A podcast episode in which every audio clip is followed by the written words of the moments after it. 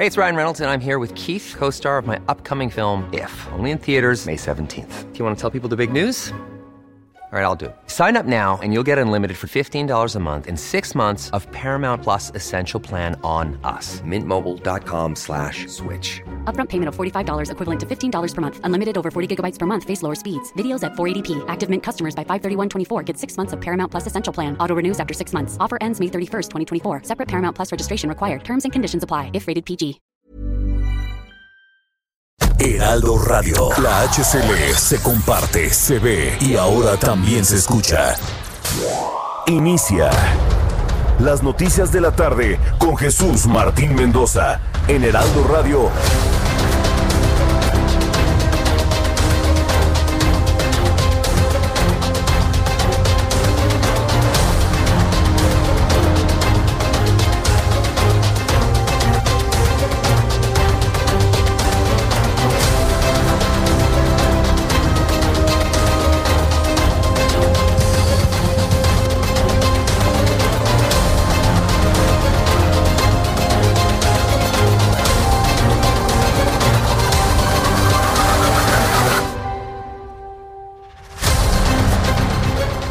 Las 6 de la tarde en punto tiempo del centro de la República Mexicana. Qué gusto que nos estén acompañando y poder acompañarlo, por supuesto, aquí a través de la señal del Heraldo Radio 98.5 de FM aquí en el Valle de México y en toda la República. Quiero decirles que somos la cadena de radio con más alcance a nivel nacional, señoras y señores. Gracias, gracias porque de la mano hoy de Adrián Laris, de Juan Ortega, estamos llegando a ustedes a través de diferentes señales no nada más a nivel local, sino a nivel nacional. Bueno, eh, no crean tampoco que estoy usurpando el lugar de Jesús Martín Mendoza. Soy Manuel Zamacona. A nombre de su titular, aquí andamos eh, dándoles las noticias. Y, bueno, eh, qué gusto que estén aquí en este lunes, inicio de semana. Es 14 de diciembre. Es 14 de diciembre. Un 14 de diciembre, por supuesto que muy movido. No había visto esta cantidad de movimiento hoy en particular. ¿Por qué? Pues porque tanto empresas como consorcios, eh, la verdad es que pagaron muchos aguinaldo, los que les dieron aguinaldo, ¿verdad? y los que no, ahora acá andamos, pero bueno, eh, en particular un lunes muy movido, las próximas semanas seguramente bajará la actividad y nosotros agradeciéndole aquí que confíe en nosotros, está a punto de dar un mensaje Joe Biden, el próximo presidente de Estados Unidos, no está confirmado, pero eh, es lo que se rumora. Y si es así, aquí le vamos a tener todos los detalles. Gracias, gracias por acompañarnos. Eh, nos platican por aquí. Ah, acá están todas las frecuencias. Gracias, sí, efectivamente. Que por cierto, el fin de semana no saben cómo nos escribieron de Hermosillo, por ejemplo. Arriba y yo. Eh, jugaron los, los naranjeros allá en su estadio y nos escribieron muchísima, muchísima gente. De verdad, muchas gracias. Brownsville, Ciudad de México, Coatzacoalcos, estrenamos también, también ahí en Coatzacoalcos, Culiacán, Colima, Estado de México, Guadalajara, La Laguna, La Paz, McAllen, Monterrey, Tampico, Tapachula, Tehuantepec, Tepic, Tijuana, Tuxtla Gutiérrez, Chiapas y Villahermosa, Tabasco. Bueno, pues gracias, gracias por acompañarnos y tenemos vías de comunicación, por supuesto, para que estemos en contacto. A ver, eh, le voy a decir algo el centro histórico, la Ciudad de México. Usted en su casa no sé cómo se siente, pero estamos a punto de llegar al semáforo rojo. ¿Se anunciará en próximos días? Lo más probable es que sí. Estamos a punto de llegar al semáforo color rojo en la Ciudad de México. No está confirmado, pero sí le digo, cuídese usted, cuide a su familia, no salgan de casa menos de que sea necesario y por favor siempre usemos cubrebocas, la sana distancia, lo que usted ya sabe, ¿no? El gel antibacterial. Hay que usarlo. Hay que usarlo en estos tiempos. Sí, si bien ya salió la vacuna, se está probando apenas, ¿eh? Se está probando apenas. Son las 6 de la tarde con 3 minutos en el tiempo del centro del país. Y comenzamos las noticias de la tarde.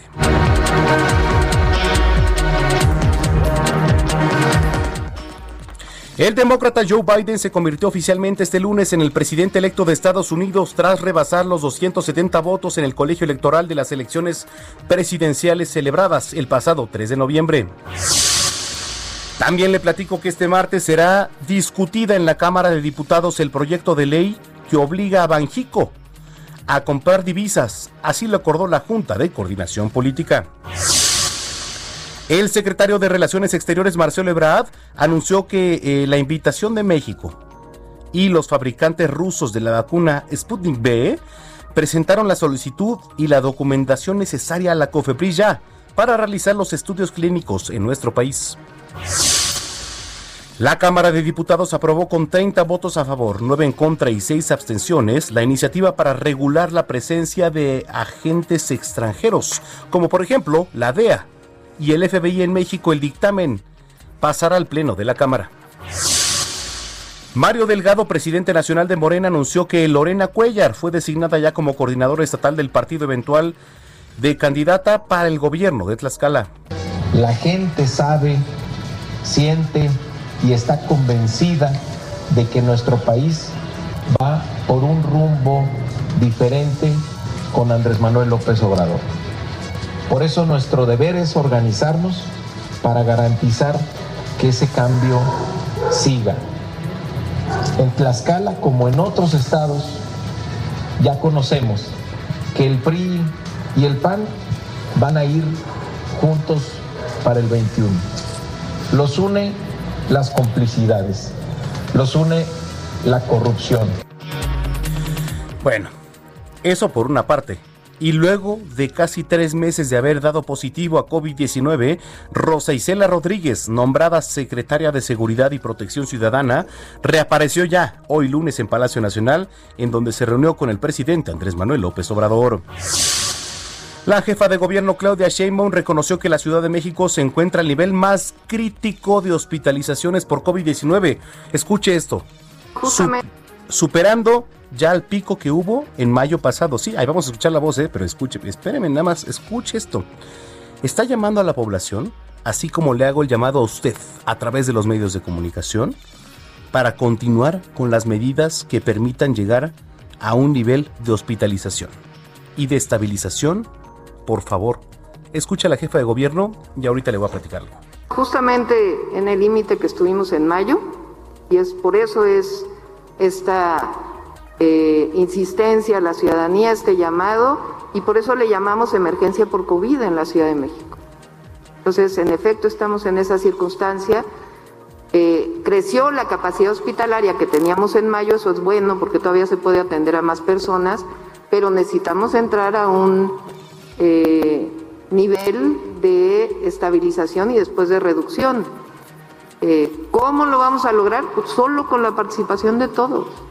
Pues sí, efectivamente. ¿Y sabe qué? Le voy a platicar algo. Por ejemplo, el día viernes eh, tuve la oportunidad de transmitir el noticiero que hago en televisión, que es de una a 2 de la tarde aquí en el Heraldo Televisión, eh, en vivo desde la Basílica de Guadalupe. ¿Y sabe cuál fue el mensaje de los mexicanos? Se quedaron en casa. No hubo feligreses. Y creo que eso lo debemos de reconocer y lo debemos tomar como ejemplo. ¿Para qué? Pues porque ahí le va. En esos tiempos estábamos acostumbrados, por lo menos este año, a tener fiestas, a tener alguna posada, ¿no? Algún evento del trabajo. Guárdese. De verdad, no es necesario. Hay mucha gente, oye, no, Manuel Zamacona, oye, no. ¿Por qué? No, claro que debemos guardarnos. Digo, es una recomendación si usted la quiere tomar, pero la verdad es que estamos a punto a punto de llegar ya a semáforo rojo. Que no nos sorprenda, ¿eh? Que no nos sorprenda si en la próxima semana nos dicen, señores, regresamos al rojo. ¿Y sabe qué?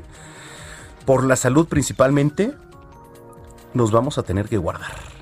Así que, bueno, es una advertencia, ¿eh? advertencia, eh, señal, como usted lo quiera ver. Cuídense, cuídense por favor. ¿eh? y cuidémonos todos también, ¿no? En más información, le platico que la Coordinación Patronal de la República Mexicana, la Coparmex, pidió este lunes al gobierno mexicano que cubra parte del aumento al salario mínimo que pretendida para 2021 que el propio Ejecutivo ubicó en el 15%. Este lunes la cadena británica BBC informó que hay una alta probabilidad de que Londres, Londres suba al nivel más alto de las restricciones por COVID-19. Mire, es lo que le digo, no nada más aquí, Londres tras un fuerte aumento de las tasas de contagio de coronavirus, está pasando también las de Caín. Es una cuestión a nivel mundial. Oye, esa vacuna, pero que ya llegó la vacuna, no, no ha llegado. No ha llegado la vacuna. A ver, y, además, platicando con muchos, ¿usted se la pondría? ¿Es que me puede hacer reacción? Claro, pues sí, evidentemente cada cuerpo reacciona diferente. Pero por lo menos podemos ver una luz al final del túnel. Posiblemente, posiblemente, pero mientras tanto, señores, hay que cuidarnos. La enfermera Sarah Lindsay de Nueva York se convirtió en la primera persona en ser vacunada contra el COVID-19 durante una ceremonia pública en Estados Unidos. Vámonos a recorrer la República Mexicana. Claudia Espinosa en Puebla. ¿Cómo estás, Claudia? Muy bien, Magal, te saludo con gusto a ti a todos los amigos del Heraldo Media Group. Pues este día hay que decir que se sumaron 500 casos de COVID-19 en la entidad. Durante el fin de semana fueron los reportados 226 el viernes, 157 el sábado y 152 el domingo. El acumulado es de 44.557 casos. Hay que señalar que sigue siendo la capital del estado la que concentra la mayor cantidad con el 63%. Hay 1.322 personas que en este momento padecen de COVID-19 en la entidad. De estas 529 están hospitalizadas. 84 se reportan graves y el gobernador Miguel Barbosa señaló que se prevé una posible crisis sanitaria si las personas no atienden al llamado del confinamiento y se quedan en sus casas. El Estado ha considerado que se encuentra en alerta sanitaria a pesar de estar el semáforo naranja y con restricciones a comercios y descartó que pudieran apoyar a la Ciudad de México con las unidades hospitaleras, pues a pesar de que hay 18 de la Secretaría de Salud, estas solamente sirven para los poblanos y es la capacidad que se tiene considerada. Este importe desde Puebla. Oye, Claudia, ¿cómo ves las cosas? Eh, ¿Cómo eh, la gente sale al centro histórico, por ejemplo, por, por, lo menos en Puebla, pues digo, el centro histórico, lugares este, de turismo alto? ¿Cómo ves la situación por allá? Justamente ese fue el llamado que hoy hizo el gobernador durante el fin de semana. Las plazas comerciales y el centro histórico pues permanecieron, permanecieron con muchísima movilidad a pesar de que los templos católicos aquí estuvieron pues cerrados al igual que el resto del país. De ahí se hace justo el llamado. Hay operativos, aquí se está cancelando a los eh, negocios por espacio de tres horas que superen el aforo. Sin embargo, pues eh, la conglomeración es en las calles, a pesar de que el zócalo del primer cuadro ha sido cercado para que la gente no se siente, pues quitan las, eh, las bandas y brincan estas vallas y bueno, finalmente pues se quedan ahí. De ahí el llamado, eh, a pesar de que hay capacidad hospitalaria, pues siguen incrementando en promedio de 6 a 8 personas las que diariamente están ingresando a los hospitales aquí en Puebla por COVID-19. Bueno, pues estaremos pendientes. Gracias, gracias Claudia. Muy buena tarde. En Jalisco, Mayeli Mariscal, adelante. Hola, ¿qué tal? Muy buenas tardes. Buenas tardes al auditorio que no se juegue a la política en la aplicación de la vacuna contra el COVID es lo que solicitó el presidente de la Cámara de Comercio de Guadalajara, Javier Orendain, quien confirmó además que ya se tienen en sus instalaciones un ultra refrigerador que se adquirió por más de 300 mil pesos. Esperan que pueda ser utilizado justo en sus instalaciones como centro de vacunación y que este será operado por parte de la Secretaría de Salud Estatal una vez que llegue la vacuna. Sin embargo, lo que sí solicitó es que es necesario que el gobierno federal ya explique o dé más detalles sobre este plan de vacunación para poder entonces las entidades definir estos centros de, de, vacunación y la logística que aplicarán. Comentar que este ultra refrigerador puede almacenar más de 110 mil multidosis, lo que significa pues también 110 mil personas que pueden recibir esta vacuna y eh, por lo pronto pues también la idea de hacer este centro de vacunación es que las personas que acudan en caso de que así se autorice eh, lo hagan en automóvil, es decir, sin bajarse de su automóvil poder recibir la vacuna y retirarse, recordar que se debe de aplicar dos, eh, dos dosis de esta vacuna para poder estar protegidos, así es que pues estaremos al pendiente. Oye Mayeli, a ver si alguien, ojalá, hayan asesorado por ahí a la gente que tiene el refrigerador, a la gente que está por ahí, porque, bueno, para empezar la vacuna ni siquiera ha llegado, ¿no? la vacuna no ha llegado.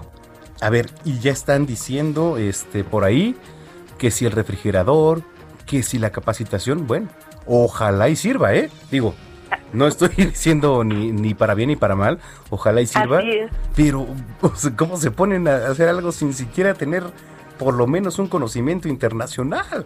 Yo espero que la Organización Mundial de la Salud, o por lo menos la Panamericana, ya les haya dicho o dado por lo menos un curso ¿no? De decir, oigan, pues ya tenemos una refrigeración o ahí les va la vacuna y tienen que hacer tantas cosas, ¿no, Mayeli?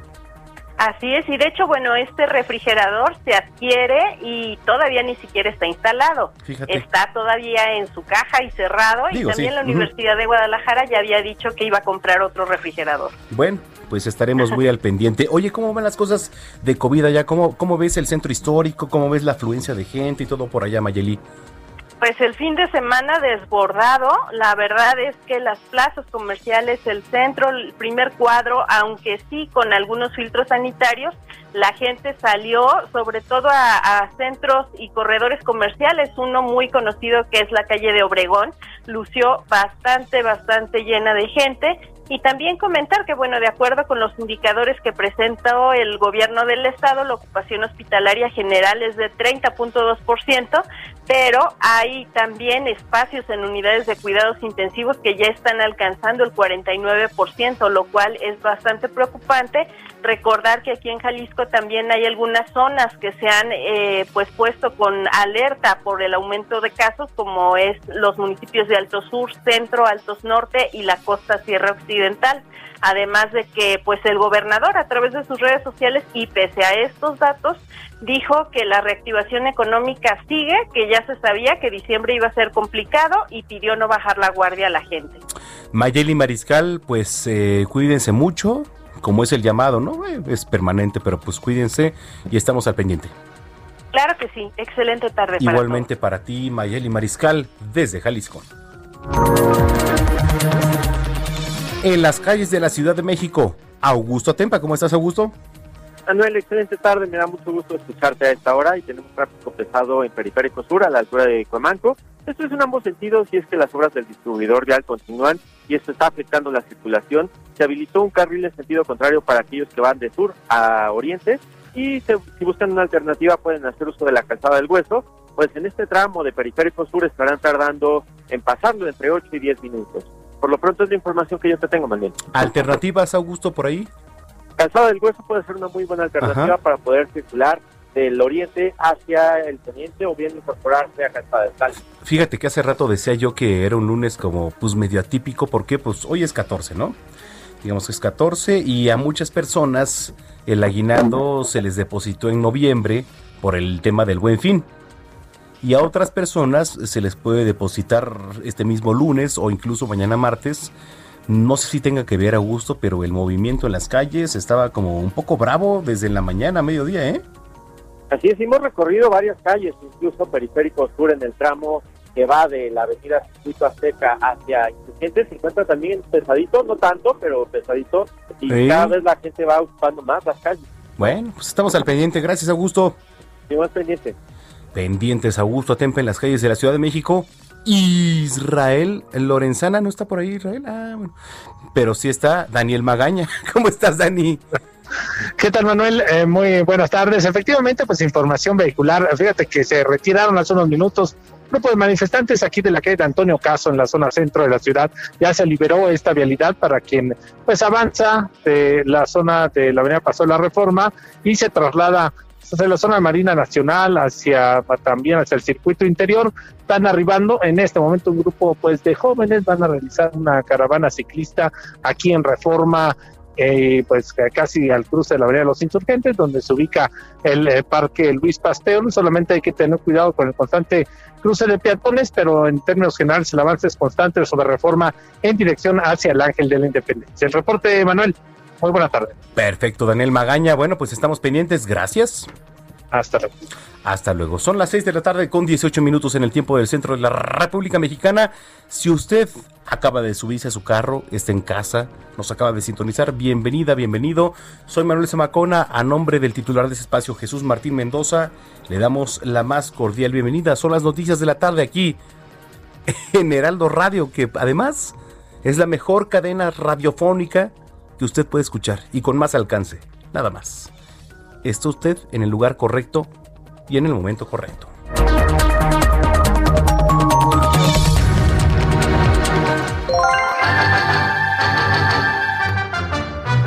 Amigos, bienvenidos. Esto es un día como hoy en la historia, 14 de diciembre. 1845, el general Mariano Paredes y Arrillaga se pronunciaron en San Luis Potosí contra el gobierno de José Joaquín de Herrera.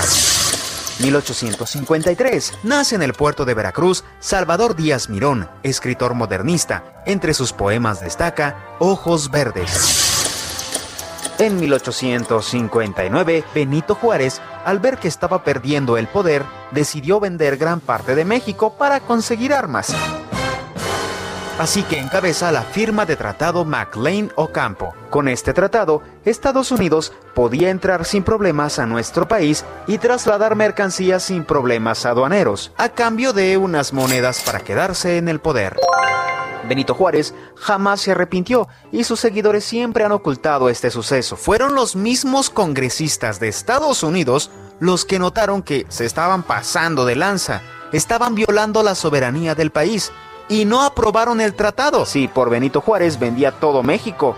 Ah, pero eso sí, ¿verdad? Sigue siendo el ejemplo de México. Uy, no, bueno, bueno, siempre bueno. En fin. Hoy es el Día Internacional de la Radio y la Televisión a favor de la infancia. Además, es el Día Internacional del Mono. Amigos, esto fue un día como hoy en la historia. Muchas gracias. Gracias, gracias Abraham Arreola, que aparte son padrísimas sus cápsulas. Eh, y los que nos escriben también en redes sociales, arroba Heraldo de México y arroba Zamacona al aire. El clima, sí, efectivamente, yo no sé cómo ustedes sientan el clima. Está creo que un poquito frío en las noches, madrugadas, ¿no? Más o menos. En las tardes hay sol, no calienta tanto, digamos como un día de verano. Pero la previsión del tiempo para mañana en la Ciudad de México Digo, aquí por lo menos va a haber cielos despejados. No, no soy experto en clima, no soy experto en clima, pero lo estoy leyendo de aquí de los expertos. Mañana se verán principalmente cielos despejados aquí en la capital, aunque se esperan cielos eh, nubosos por la tarde y las temperaturas oscilarán entre 7 grados centígrados y 25 grados durante el día, cuya máxima se alcanzará sobre las 3 de la tarde. Así que tome sus previsiones, no, paraguas, no es necesario atípico el fin de semana, creo que sí llovió, ¿eh? Bueno, este fin de semana. Ah, en diciembre dices lluvia, pues oye, mm, no se veía, pero bueno, pues pasó. Pero ¿qué más se puede esperar en este 2020, no? O sea, la neta. En fin, eh, gracias otra vez y tenemos varios mensajes que vamos a leer en unos minutos más aquí. De verdad, les agradecemos su preferencia y les volvemos a recordar las redes sociales para que estén en comunicación con nosotros, que es arroba heraldo de México y arroba zamacona al aire. Eh, está por dar un mensaje Joe Biden. Eso se rumora. Yo le platico lo que oigo. Se rumora que Joe Biden, presidente electo de Estados Unidos, podría dar un mensaje en unos minutos más. Si es así, si es así, aquí se lo vamos a transmitir completamente en vivo. Completamente en vivo. A ver, eh, les quiero platicar algo también. Santiago Nieto, seguramente lo conocen. Y si no, él es el titular de la Unidad de Inteligencia Financiera, está alertando que la reforma a la ley de Banjico, Banjico, debe implicar una discusión más amplia para la incorporación de los dólares en efectivo que no genere un problema de lavado de dinero, porque aparte es muy común en estos tiempos. Y sobre todo en diciembre. En diciembre es muy común el, tema del lavado de dinero y todo el tema. A través de su cuenta en Twitter considera que es importante buscar una estrategia que resuelva un problema sin generar otro. Con este llamado, la unidad de inteligencia financiera se suma ya a las voces que solicitan revisar la iniciativa.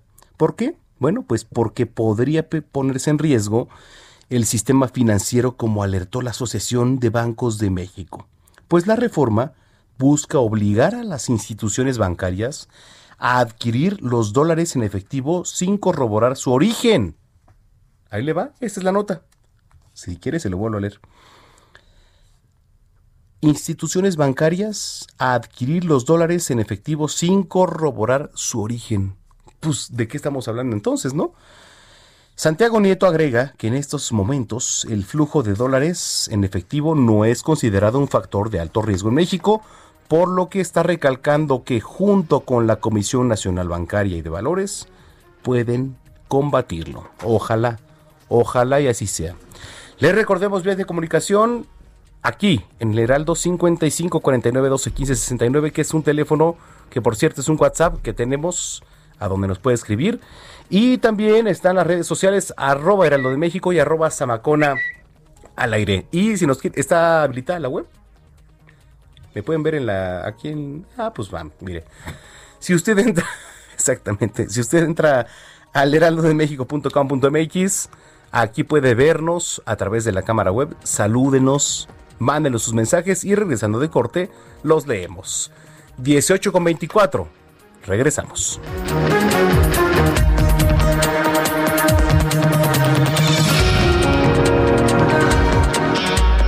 Escuchas a Jesús Martín Mendoza con las noticias de la tarde por Heraldo Radio, una estación de Heraldo Media Group.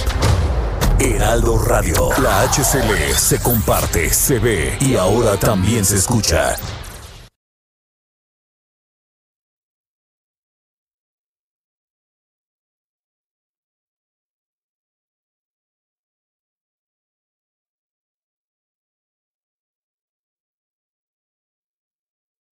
Heraldo Radio. La HCL se comparte, se ve y ahora también se escucha. Escucha las noticias de la tarde con Jesús Martín Mendoza. Regresamos. ¿Qué tal amigos? El público de Jesús Martín Mendoza, qué gusto saludarlos. Les voy a platicar que ante la contingencia por el COVID-19, Jalisco fue el primer estado en México en destinar mil millones de pesos en apoyo a micro y pequeñas empresas productores de maíz y personas con autoempleo o empleo no formal. El Plan Emergente de Apoyo Económico surgió ante las circunstancias económicas de los jaliscienses y atendió las necesidades del Estado, por lo que también los gobiernos municipales se integraron a este esquema, sumándose al plan de contingencia. Gracias, regresamos.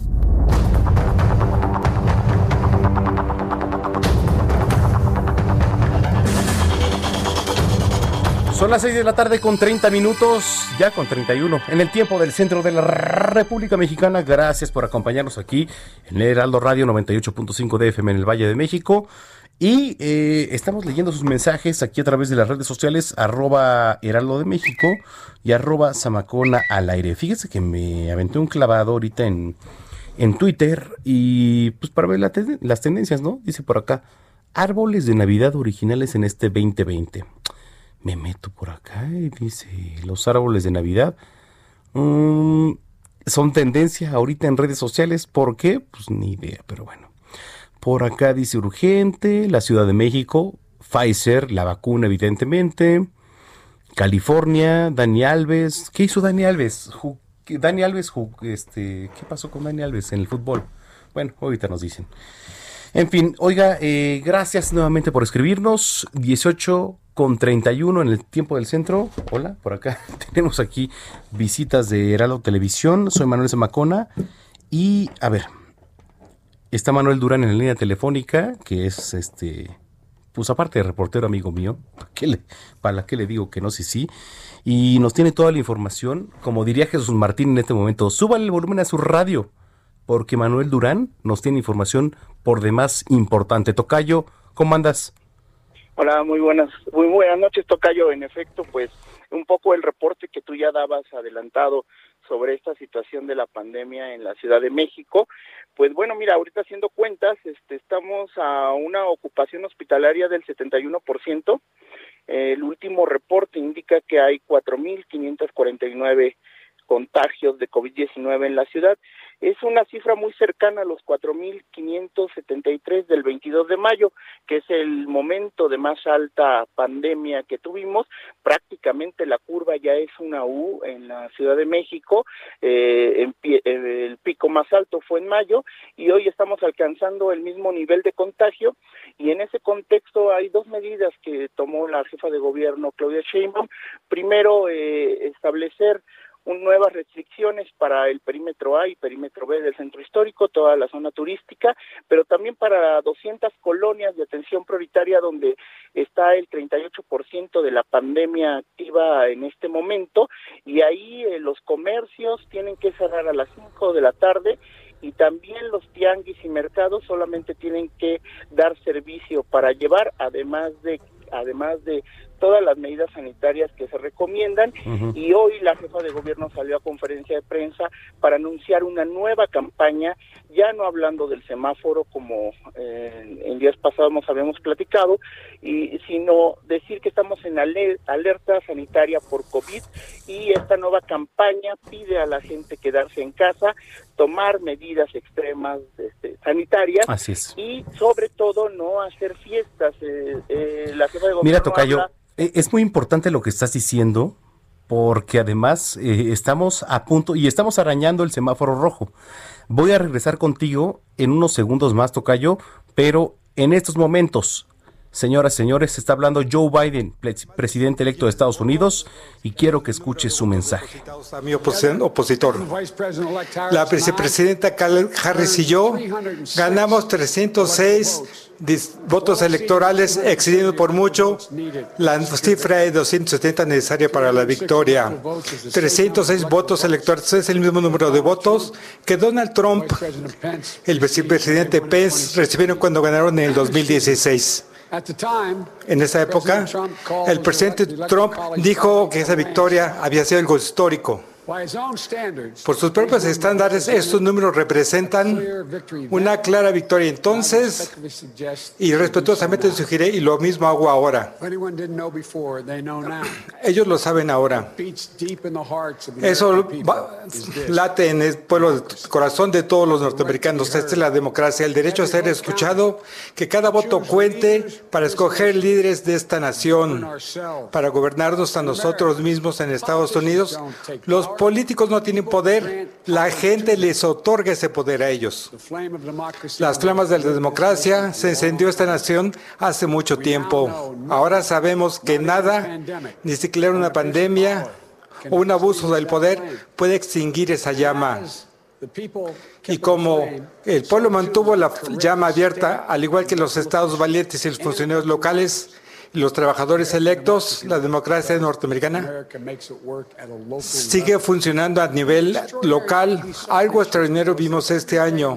Cada día los norteamericanos, nuestros amigos y vecinos, a menudo se ofrecieron como voluntarios.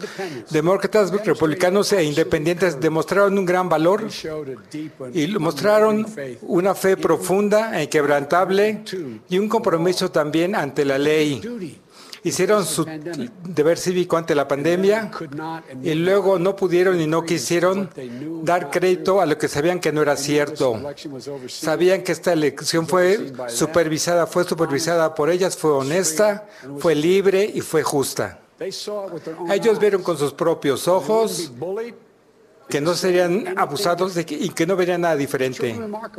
Fue sorprendente porque tantos de estos norteamericanos patriotas fueron sujetos a muchas cosas, a una gran presión política, al abuso verbal, incluso amenazas de violencia física.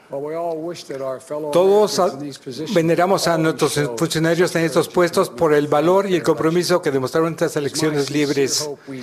Espero sinceramente que nunca veamos a alguien sometido a este tipo de amenazas y abusos que vimos en esta elección. Es inconcebible. Debemos a estos funcionarios públicos una gran gratitud. En nuestra democracia sobre- sobrevive gracias a ellos. Esto es cierto una vez más que los norteamericanos comunes y corrientes infundidos con honor y personalidad y decencia representan el corazón de este país. ¿Saben? En estas elecciones, su integración fue igualada por la fortaleza y la independencia e integridad de nuestro sistema judicial. En Estados Unidos, las cuestiones de raza sobre la legitimidad de estas elecciones, el, proceso debido venció y eso fue precisamente lo que sucedió aquí. La campaña de Trump luchó y mandó muchos desafíos, docenas de ellos, desafíos legales. Se les escuchó una y otra vez y cada vez que fueron escuchados se encontró que no tenían méritos. Muchas veces los abogados del presidente Trump presentaron argumentos a funcionarios estatales, a legislaturas y a cortes federales y ante la Suprema Corte dos veces, fueron escuchados por más de 80 jueces en este país y en cada caso ninguna causa o evidencia se encontró para revertir o cuestionar o disputar los resultados de las elecciones. Unos cuantos estados hicieron recuentos de votos. Todos los conteos fueron confirmados. Los resultados en Georgia fueron contados tres veces. No cambiaron el resultado. Tres, en Wisconsin se hicieron tres conteos y de nuestro margen creció. El margen que tenía en Michigan era 14 veces el margen con los que ganó el presidente Trump ese estado hace cuatro años. Nuestro margen en Pensilvania fue dos veces el tamaño del margen de Trump hace cuatro años. Y sin embargo, ninguno de estos detuvo las, las críticas ilegítimas. E incluso más sorprendente, 17 procuradores generales republicanos y 126 miembros del Congreso republicanos en realidad firmaron una demanda legal presentada por Texas. Esa demanda pedía a la Suprema Corte de Estados Unidos que rechazara los votos registrados en Georgia, Michigan, Pensilvania y Wisconsin. Esta maniobra legal fue un esfuerzo por funcionarios, fue un esfuerzo de funcionarios locales para tratar de revertir los votos de más de 20 millones de norteamericanos en otros estados. En las manos de la presidenta, un candidato que perdió el colegio electoral, perdió el voto popular y perdió cada uno de los estados cuyos votos trataban de revertir. Es una posición tan extrema que nunca la habíamos visto antes. Una posición que rechazó respetar la voluntad del pueblo, rechazó respetar el Estado de Derecho y rechazó honrar nuestra Constitución. Afortunadamente, una decisión unánime de la Suprema Corte rechazó unánimemente este esfuerzo. La Corte enseñó una señal clara al presidente Trump de que no habría, tomaría parte de un asalto sin precedencia contra nuestra democracia. Cada avenida estuvo disponible para que el presidente Trump contestara, disputara estos resultados. Aprovechó cada una de ellas avenidas. El presidente Trump se le negó todos los cursos de acción que quiso tomar. Llevó su caso a los gobernadores republicanos, a, a los secretarios de Estado a las legislaturas de estados, a jueces nombrados por republicanos de todo el nivel. Y la Corte decidió, después de que la Suprema Corte informó, un juez determinado, nombrado por el presidente Trump, dijo que esta juez, Corte puede recibir el caso pero ha perdido en los méritos y no tiene argumentos. Repito, no tiene argumentos. Incluso el propio jefe de ciberseguridad del presidente Trump supervisó nuestras elecciones y dijo que habían sido las elecciones más seguras en la historia de Estados Unidos. Está usted escuchando a Joe Biden, el próximo presidente de Estados Unidos, hablar completamente en vivo, aquí, y es la nota. Escúchelo. Que supervisó estas elecciones, dijo que fueron de las más seguras en la historia de Estados Unidos. Aquí que había que respetar la voluntad de nuestro pueblo, ese corazón de nuestra democracia, incluso si los resultados son difíciles de aceptar, esa es la obligación de aquellos que han jurado respetar la Constitución. Hace cuatro años, cuando yo era vicepresidente de Estados Unidos, fue mi responsabilidad anunciar el conteo de colegio electoral en una sesión conjunta del Congreso que se votó para elegir a Donald Trump. Yo hice mi trabajo y me complace, pero no me sorprende el número de mis ex colegas republicanos en el Senado que reconocieron ya los resultados del colegio electoral. Les agradezco. Estoy convencido de que podemos trabajar juntos por el bien de la nación en muchos temas. Ese es el deber que le debemos al pueblo, a nuestra constitución, a nuestra historia. En esta batalla, el alma de América, la democracia prevaleció. Nosotros, el pueblo, votamos con fe en nuestras instituciones, se mantuvo, la integridad de nuestras elecciones sigue intacta y ahora es momento de darle la vuelta a la hoja y seguir con la historia. Escuchar, sanar. Como dije en esta campaña, Seré presidente para todos los norteamericanos. Trabajé tan duro para aquellos de ustedes que no votaron por mí, como lo haré por quienes sí lo hicieron. Hay un trabajo urgente por delante. Debemos poner en control de esta pandemia y vacunar a todos contra este virus. Traer ayuda económica a gente que lo necesita tanto, y ya que tantos norteamericanos sufren ahora, y construir, reconstruir nuestra economía mejor de cómo estaba y al hacerlo debemos trabajar juntos, dar a cada uno una oportunidad, bajar la temperatura y sobre todo estar unidos en solidaridad como compatriotas, ayudarnos a todos en nuestras luchas, dolores, sueños. Somos una gran nación, somos buenas personas.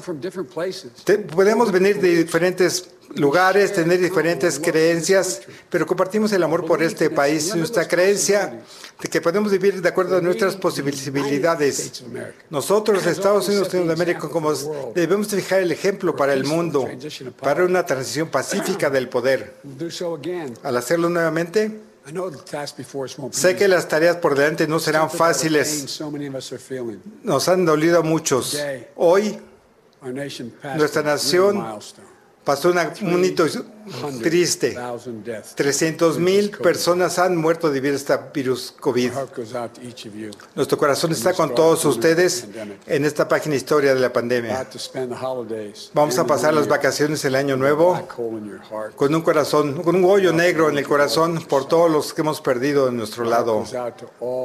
Mi corazón está con todos ustedes que han caído en estos tiempos difíciles sin que sea culpa de ustedes. Debemos preocuparnos por lo que el futuro traerá para ustedes, igualmente importante para sus familias. Enfrentamos antes tiempos difíciles. Sé que podemos atravesar estos juntos. Así es como lo hacemos, juntos. Así que mientras comenzamos este trabajo duro que hay que hacer, que este momento nos dé la fortaleza para reconstruir esta casa nuestra en la roca que nunca podrá ser deslavada. Como dice San Francisco en sus oraciones, donde hay desacuerdo, que haya unidad, donde haya duda, haya fe, donde haya oscuridad, haya luz. Esto es como somos, lo que somos como nación. Este es el Estados Unidos que amamos y ese es el Estados Unidos que seremos. Gracias a todos, que Dios los bendiga y que Dios proteja nuestras tropas y a todos aquellos que vigilan nuestra democracia. Gracias. Usted acaba de escuchar en vivo, completamente en vivo, el mensaje de Joe Biden, próximo presidente de Estados Unidos. Él dice, seré presidente para todos los norteamericanos. ¿Qué opina usted de lo que acaba de decir Joe Biden? Sí, habló de amenazas, habló de desafíos también, porque recuerde que es potencia Estados Unidos, y no nada más es presidente de Estados Unidos, sino uno de los mayores líderes a nivel mundial, Joe Biden. Acaba de hablar y usted lo escuchó aquí en el Heraldo Radio. Son las 6 de la tarde con 46 minutos en el tiempo del centro y para analizar esto que acaba de decir Joe Biden, el mejor analista es Juan Guevara. Juan, ¿cómo estás? Mi querido Manolo Zamacona, eh, muy bien. Eh, me pareció el mensaje de Joe Biden inteligente. La verdad, te digo una cosa, es, es como volver a la vida. Después de haber escuchado las tonterías de Donald Trump por cinco años consecutivos, el ver a un presidente electo que se maneja con inteligencia es como descubrir de nueva cuenta que Santa Claus existe. Porque estamos acostumbrados, es que es la verdad, Samacona, ¿sabes por qué? Porque, porque el tema es que te acostumbras a lo malo, así como te acostumbras a lo bueno. Y en Estados Unidos nos acostumbramos a un presidente que ataca, que habla sin fundamento, que, eh, que dice cosas que son la mayoría de las veces una mentira, que no acepta la que no tiene la capacidad de aceptar cuál es la realidad si no le conviene.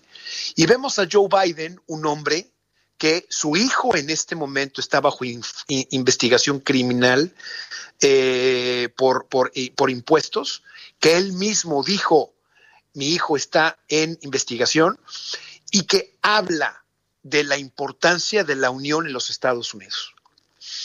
Entonces, todo eso eh, es, contrasta con un Donald Trump que todavía no tiene la capacidad de aceptar que perdió, que en los próximos días va a anunciar su candidatura para el 2024 porque le robaron la elección. Mira, haz de cuenta que yo me vine de México en el 99. Haz de cuenta que estoy escuchando, cuando oigo a Donald Trump, a la peor raza del PRI que existía en los ochentas en donde no tienen la capacidad de aceptar las derrotas, en donde no tienen la capacidad de poder decir, señores, hay un país con el que tenemos que luchar. Ahora, está saliendo en los Estados Unidos a relucir que México no ha felicitado a Joe Biden.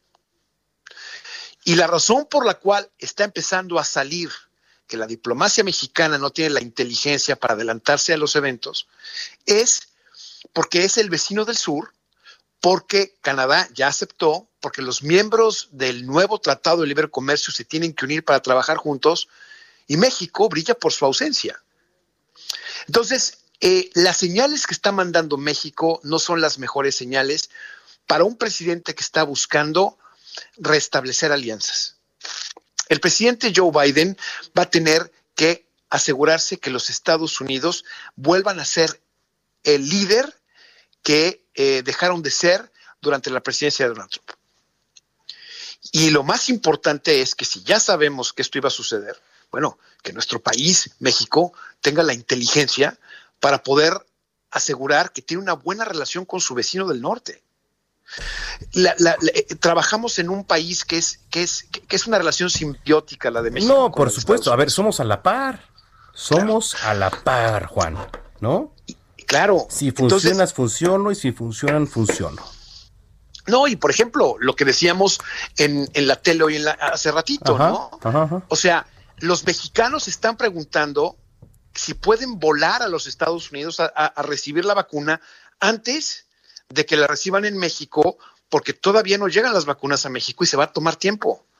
Y Estados Unidos lo que está diciendo es, señores, me van a disculpar, pero las personas que viven aquí tienen prioridad. Si hubiera una relación diferente, ¿sí? Y hubiera una relación como la que se tiene con México, este, Estados Unidos, con Canadá, yo creo yo, te puedo asegurar que habría una, un, tema muy diferente. Porque, porque Joe Biden acaba de escoger hace unas semanas a la persona de seguridad del US Homeland Security, que es un hispano de primera generación. Y es parte de la política, ¿no? que es parte de la política y está dispuesto, está dispuesto a renovar las, eh, el sistema migratorio de este país. Ok. Oye, este, digo, siempre contamos con tu análisis puntual.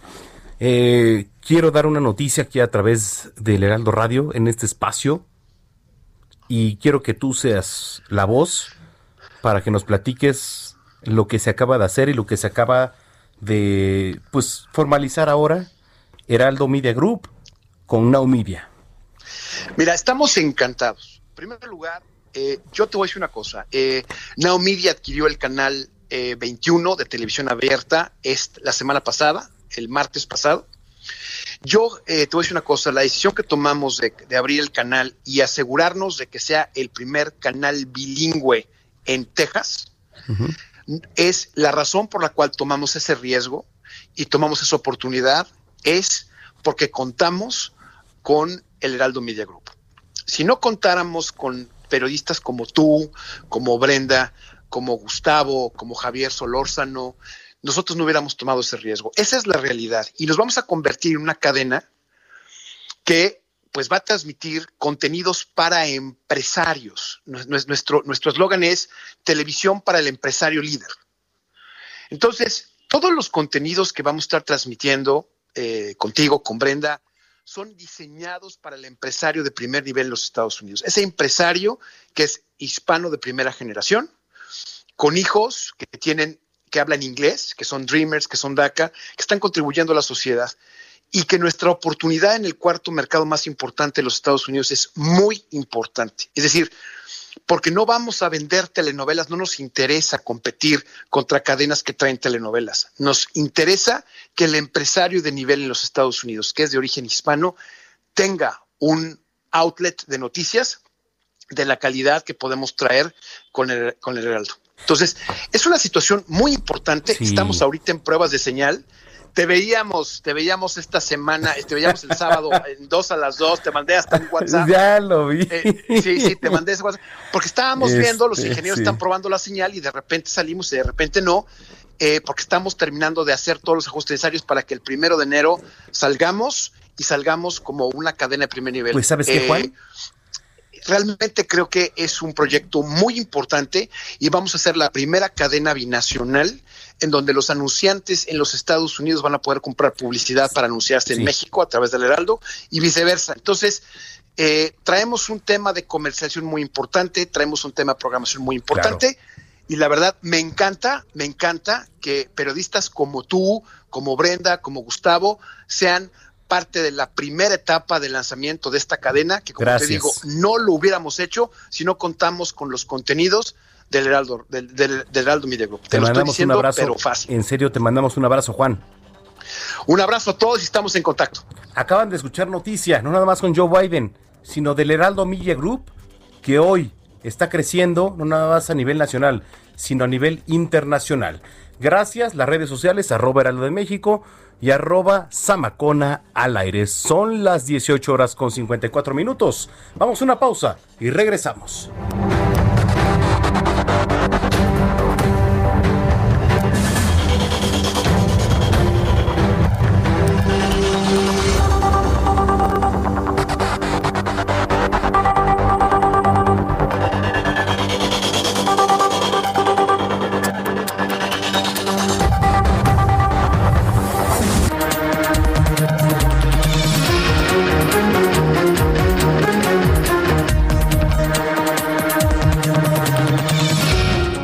A Jesús Martín Mendoza con las noticias de la tarde por Heraldo Radio, una estación de Heraldo Media Group.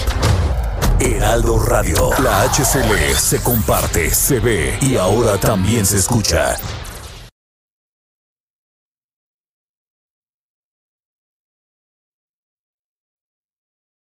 Heraldo Radio, la HCL se comparte, se ve y ahora también se escucha. Escucha las noticias de la tarde con Jesús Martín Mendoza. Regresamos.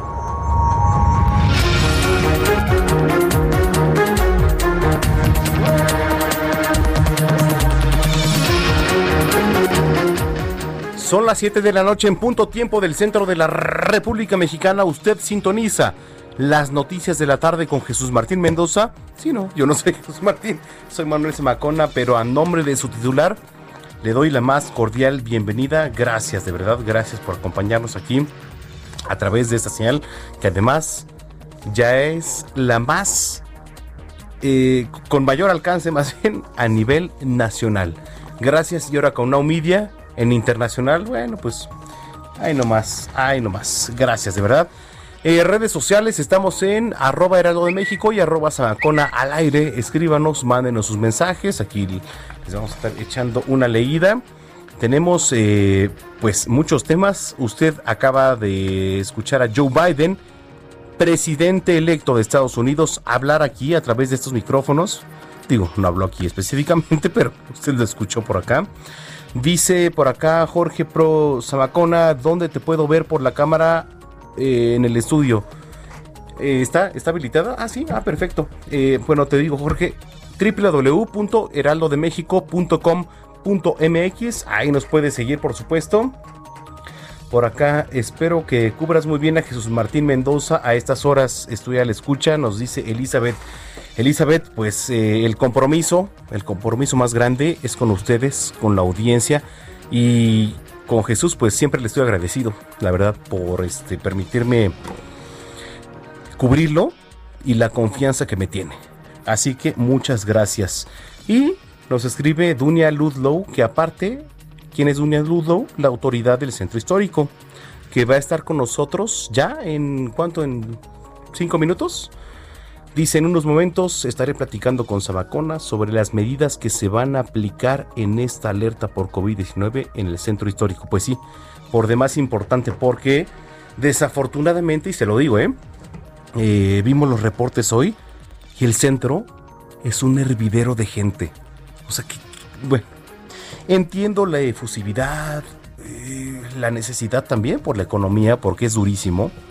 Y sí, este, si usted está del otro lado, pues me va a decir Manuel Semacona, oiga, pues sí, yo también tengo que salir a trabajar. Pues sí, la verdad es que sí lo entiendo. O la entiendo. Es difícil, es difícil y simplemente se puso un ejemplo el fin de semana. Y, e imagínese, el templo religioso de la Basílica de Guadalupe es el, el primero o el segundo más importante, de los primeros más importantes a nivel mundial. Eh, evidentemente después del Vaticano. Este, ¿y sabe qué? Pues pusimos el ejemplo. No llegaron feligreses a la Basílica de Guadalupe. Siendo uno de los días más importantes para el catolicismo y para los mexicanos en particular. ¿Se puede poner el ejemplo? Sí, sí se puede. Claro que se puede. Hágalo. Quédese en casa si usted puede. Y si no, pues haga un cubreboca. Llévese un gelecito, ahí si puede. Digo, hay que apoyarnos. Hay que apoyar y hay que ser conscientes. Pero en fin, le voy a dar un resumen de lo más importante que ha pasado hasta el momento. Acuérdese que aquí habló Joe Biden en, hace unos minutos, completamente en vivo. El presidente electo de Estados Unidos. Cuando son las 7 de la noche, con 4 minutos, comenzamos el resumen informativo. La tarde de este lunes se registró un sismo de magnitud 2.2 con epicentro a 2 kilómetros del sureste de Escobedo, Nuevo León. Esto lo informa el Servicio Sismológico Nacional. A través de redes sociales, los ciudadanos reportaron que se sintió vibración en el suelo en distintas partes de la zona metropolitana de Monterrey y otros municipios de Nuevo León. Este sismo se le puede llamar atípico, ya que Nuevo León no se ubica dentro de las zonas de alta actividad sísmica en el país, y eso es cierto. ¿Cuándo ha escuchado que en Monterrey digan no hay un sismo? Pues jamás, nunca. A ver, Protección Civil de la entidad señaló que a través de su cuenta en Twitter no se reportan daños. Está agregando que están en coordinación con las unidades municipales de protección civil de Escobedo, San Nicolás y Apodaca. La segunda edición del Tianguis de Pueblos Mágicos dejó una derrama económica de 125 millones de pesos. Esto lo informa la Secretaría de Turismo.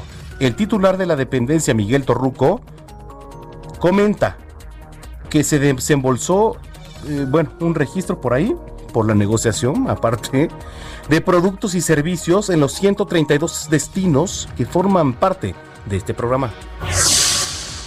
Las reparaciones realizadas en la parte estructural del Ángel de la Independencia, que resultó dañada, ¿usted se acuerda?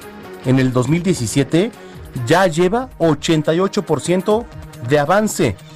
¿Esto en qué resulta? Pues una inversión de 14 millones. Imagínense lo que costó todo esto. Eh, le quiero contar algo que estoy leyendo un libro, digo, y me viene un paréntesis ahorita, de lo que fue el Ángel de la Independencia. Y quién fue la modelo del Ángel de la Independencia. ¿Sabía que fue una costurera en 1910? Bueno, más adelante le platico. Pero bueno, eh, entonces, pues ya sabe que se afectó con el sismo de 2017. 14 millones de pesos. Esto lo informa el titular de Secretaría de Obras y Servicios de la Ciudad de México, Jesús Esteban Medina. El obispo de la diócesis de Aguascalientes, José María de la Torre Martín, murió tras permanecer hospitalizado por COVID-19, ya el obispo se encontraba pues internado ya en un hospital de Miguel Hidalgo y llevaba prácticamente un mes entubado y sin embargo, en los últimos días se le fue complicando su estado de salud. El Colegio Electoral de Estados Unidos confirmó la victoria del demócrata Joe Biden en las elecciones frente al mandatario republicano Donald Trump, con el voto de los numerosos delegados de California, donde Biden se impuso por 63% de los sufragios. El demócrata superó ampliamente la cuota necesaria para llegar a la Casa Blanca, establecida en 270 votos electorales, obtuvo 306 votos frente al republicano Donald Trump, quien, ¿qué cree? Consiguió 232. También le platico que el presidente estadounidense Donald Trump, eh, ahorita todavía, ¿verdad? Sí, Donald Trump sigue siendo presidente. Entonces le digo, el presidente Donald Trump anunció la salida del fiscal general William Barr antes de Navidad. Resalta que la relación entre ambos ha sido muy buena y que el funcionario pues de alguna manera ha hecho un trabajo excelente. Agrega que recién había tenido una reunión muy agradable con el fiscal general eh, Bill Barr allá en la Casa Blanca y a la par del Colegio Electoral de Estados Unidos confirman ya la victoria de Joe Biden. Eso es noticia y usted lo está escuchando. Se confirma la victoria de Joe Biden en las elecciones presidenciales. Donald Trump anuncia que Jeff Rosen, por ejemplo, quien se desempeñaba como fiscal general adjunto, se convertirá en fiscal general interno, a quien calificó como una persona destacada.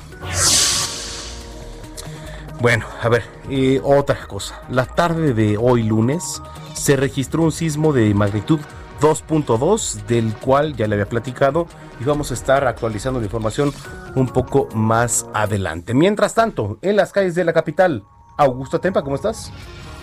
Manuel, seguimos recorriendo las principales avenidas de la ciudad para quienes transitan por la avenida Universidad desde Copilco hasta Vitualesio Robles. Se encontrarán con, poco eh, con un desplazamiento rápido, encontrarán eh, carga vehicular en el cruce del circuito interior, pero pasando este punto la circulación mejora. El eje 7 de Félix Cuevas presenta avance lento a causa de los cambios de luz, a causa del cambio de luces en semáforos, pero es un tráfico que no deja de avanzar desde la avenida Universidad Insurgentes estarán haciendo aproximadamente cinco minutos y los carriles centrales del circuito interior desde Barranca del Muerto hasta Calzada de Tlalpan presentan avance lento y pues si quieren usar una alternativa pueden hacer uso del eje 8. Manuel, mi reporte. Oye, este Augusto, ¿viste más gente hoy? Yo sí lo dije al principio de este espacio. ¿Por qué hay más gente hoy? No lo sé. Pero ¿a poco no fue un lunes como... Digo, la palabra atípico ya se está volviendo costumbre, pero ¿por qué hoy fue un lunes diferente? Así es, yo, perdón Manuel, yo vi más gente, acabo de pasar por una plaza que está justo en el circuito interior e, Insurgentes, la Plaza Manacar, y hay bastante gente, hay gente saliendo con compras, con bolsas de ropa. Exacto, sí. Tienes muchísima razón, hay muchísima más gente en las calles. Bueno, pues eh, digo, entendemos la efusividad de, pues Navidad, ¿no? La propia circunstancia, año nuevo, pero, a ver, de verdad, ¿Es necesario? ¿Es necesario? Ay, se pues yo haría las compras por internet, eh, Exacto, es uno bueno, es una excelente opción, ¿eh? Por internet. Ahora, si usted no tiene tarjeta, Manuel Zamacona, oye, yo no puedo comprar por internet, bueno, pues entonces hay que adaptarnos a lo que nos da la vida ahorita, porque si no, vamos a sufrir después y no vamos a estar pagando un regalo, Augusto, vamos a estar pagando un hospital. Así es, así es. ¿No? Pero en fin, oye, te mando un abrazo y gracias. Nos seguimos viendo, Manuel. Gracias, Augusto Tempa. Y en otro punto de la capital, Daniel Magaña. ¿Qué tal, eh, Manuel? Pues ahora información vehicular. Fíjate que continúan estas adecuaciones viales, eh, pues precisamente para pues cumplir algunas normatividades de movilidad en las banquetas que se están realizando de nueva cuenta a lo largo de la avenida Chapultepec, la avenida Doctor Río de la Loza. Esto pues representa reducción de carril y pues a esta hora pues sí se presentan complicaciones para abandonar las zonas dentro de la ciudad en dirección hacia la zona de Tlaxcuaque, quien se incorpora a la calzada San Antonio Abad. A partir ya del anillo de circunvalación, el avance mejora sobre la avenida Fray Servando para quien pretende incorporarse a los ejes viales del oriente, tanto la zona de la avenida Congreso de la Unión como el eje 3 Oriente, la avenida Francisco del Paso y Troncoso. El reporte muy buenas noches. Gracias, muy buenas noches, Daniel Magaña. Bueno, estamos viendo, de hecho, imágenes ahorita en este momento de la Basílica de Guadalupe. Eh, ya no hay gente, la gente que llega ahí al atrio, pues este uso velas que por cierto las velas que, que se pusieron este fin de semana decían es que pasaron este fin de semana y bloquearon los las medidas de seguridad no es cierto yo estuve ahí de testigo no es cierto lo que pasó fue que eh, las velas se entregaron por parte de los vecinos, muchos vecinos, el fin de semana, las pusieron y entonces se, encendieron. No es que hayan llegado la gente, no, no. Si un mensaje fue claro este fin de semana, este fin de semana por lo menos, es que de verdad se puede quedar uno en casa. Imagínese usted cuántos feligreses o cuántas personas siendo una de las religiones más importantes a nivel mundial, eh, la guadalupana, el catolicismo que va de la mano, van a la basílica. Pues por lo menos dos, tres millones cada año. ¿Sabe cuánta gente hubo este fin de semana? Digo, el registro fue de que estuvieron por lo menos mil personas, no es cierto. Si estuvieron 500, fue mucho, ¿eh? Obedeció la gente en el sentido del llamado de las autoridades. Ojalá se siga haciendo porque estamos a nada de llegar al semáforo rojo. En fin, eh, creo que quien lo, puede explicar mejor y está en la línea telefónica y diría Jesús Martín, súbale el volumen a su radio, es Dunia Ludlow. Ella es la autoridad del Centro Histórico. Dunia, ¿cómo estás? Tú, muchas gracias, gracias por el espacio. No, gracias a ti por contestarnos. Eh, ¿Cuál es el mensaje, Dunia, que le das a la gente ahorita? Eh, la verdad es que estamos en tiempos difíciles y el centro histórico, pues es de los lugares más concurridos, no nada más a nivel local, sino a nivel nacional. Pues tú lo acabas de describir muy bien, ¿no? O sea, estamos en una situación de emergencia eh, en la Ciudad de México por COVID, ya lo dejó claro nuestra jefa de gobierno eh, desde el viernes pasado. Y en ese sentido, pues todos tenemos que asumir y cumplir con la responsabilidad que nos toca, ¿no? Eh, la responsabilidad que nos toca como ciudadanos es quedarnos en casa si no tenemos que salir. O sea, si nuestro trabajo, nuestra actividad nos permite eh, replantearnos todo y readaptar todo para poderlo hacer desde el hogar, incluidas las ventas en línea, porque hay que decir que en el centro histórico tenemos una plataforma para que puedan encontrar su tienda en línea que es centroenlinea.cdmx.gov.mx, eh, pues que lo hagan. Y quienes no, que lo hagan con mucha conciencia de las medidas que tienen que cumplir los establecimientos y las medidas que tienen que cumplir los usuarios. Y eso implica en solamente ir una persona por familia a hacer las compras y que sepan que hay entradas para el centro, salidas para el centro con la finalidad de que eh, los flujos sean ordenados y no nos veamos de frente.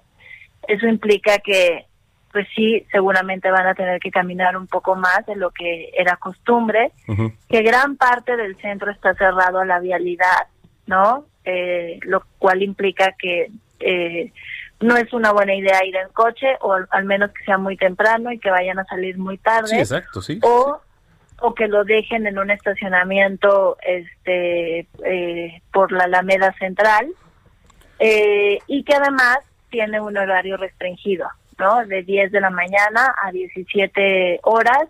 Los domingos cierra eh, la actividad comercial eh, del centro histórico y los lunes también cierra una parte de ella, que son eh, las tiendas departamentales y los centros comerciales vinculados al ANTAD, según lo que también comunicó el secretario de Desarrollo Económico. Oye, Dunia, a ver, yo te conozco desde pues ya hace tiempo y sé que eres una persona que va a pie y va de repente, bueno, no de repente, más bien pues prácticamente muy seguido a recorrer las calles, que te gusta conocer el centro histórico, porque el centro histórico nunca se acaba de conocer, este, más que cuando vas a sus calles, ¿no? ¿Qué te dice la gente? ¿Qué te dicen sus propios comerciantes?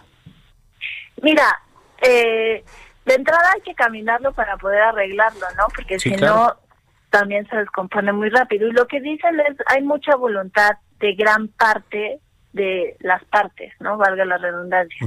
Sobre todo de la actividad comercial establecida, ¿no? Tenemos nosotros un seguimiento eh, semanal del cumplimiento de las medidas en el centro histórico, que de hecho es una medición muy similar a la que también trae el INVEA en el que nosotros tenemos entre el 90 y el 94% de los establecimientos cumplen con la totalidad de las medidas.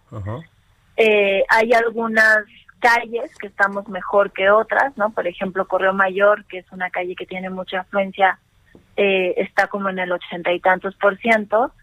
Eh, y está muy flojo en medidas importantes, ¿no? Como la careta, que es, pues, al final la protección de, los empleados, de quienes están sirviendo constantemente eh, en el centro y ahorita que también tenemos un desfase para el tema del QR, ¿no? Que a pesar de que acaba de salir hace dos semanas, en el centro ya hay un cumplimiento del 85%, que es bastante alto si ves la cantidad de negocios que hay en el centro histórico, ¿no?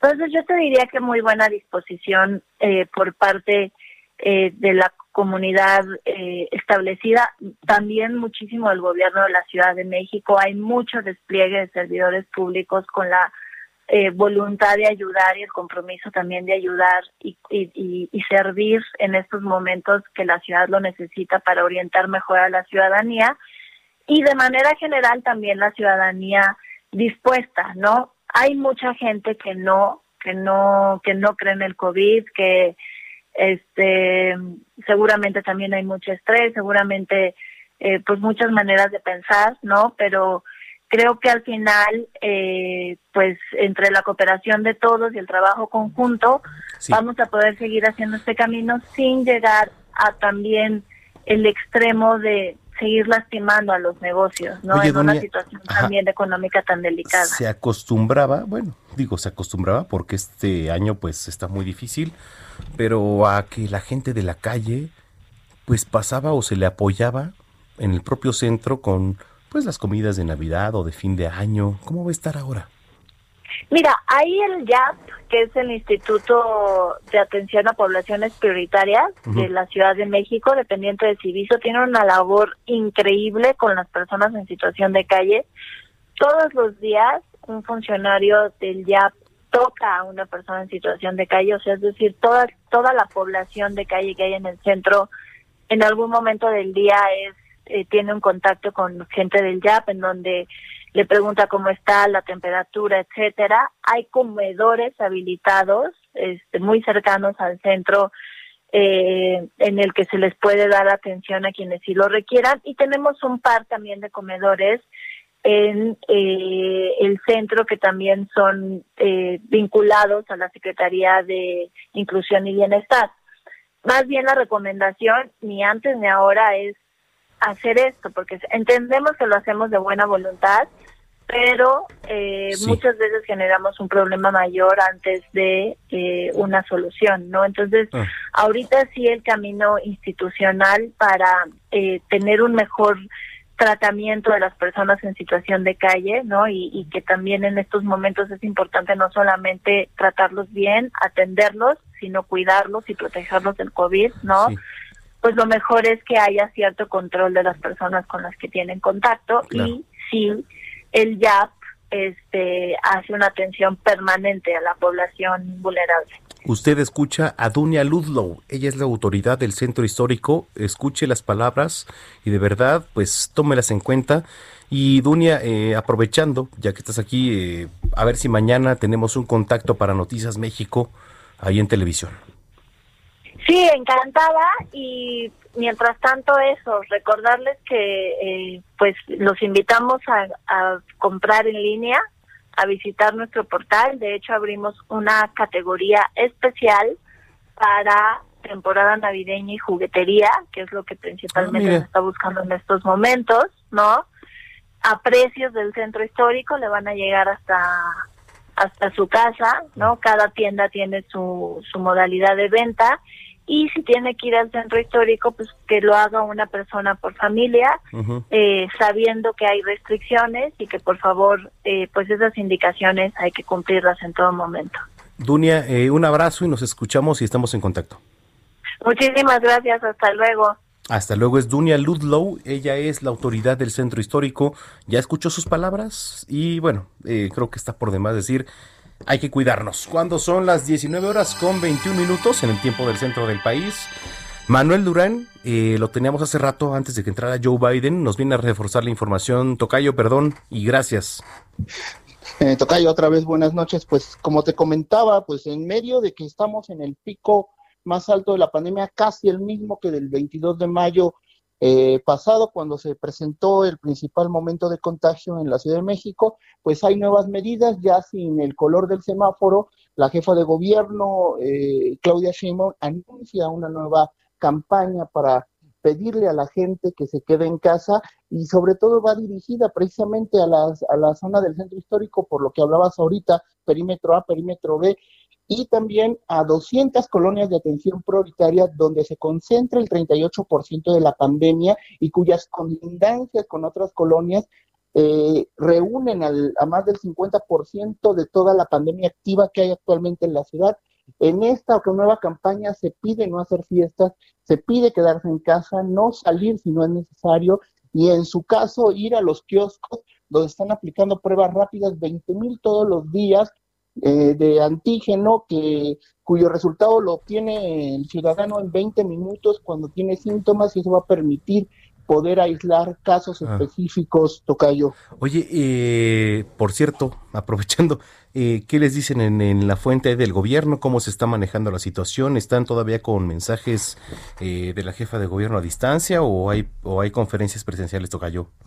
Hay eventos presenciales, hubo eventos presenciales los últimos días, las últimas semanas, eh, y regularmente las conferencias se hacen a distancia, pero eso ha estado disminuyendo, y más ahora que estamos en este, en esta situación de la de, de la pandemia y ya con las nuevas medidas de quedarse en casa, pues evidentemente la actividad pública de la jefa de gobierno ha disminuido y hoy, por ejemplo, la conferencia fue a distancia precisamente para informarnos de todas estas medidas.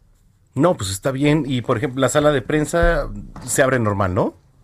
Se abre normal. Eh, todavía el viernes hubo pruebas para los reporteros eh, mm, de antígeno y se están haciendo monitoreos permanentes en ese sentido, Tocayo.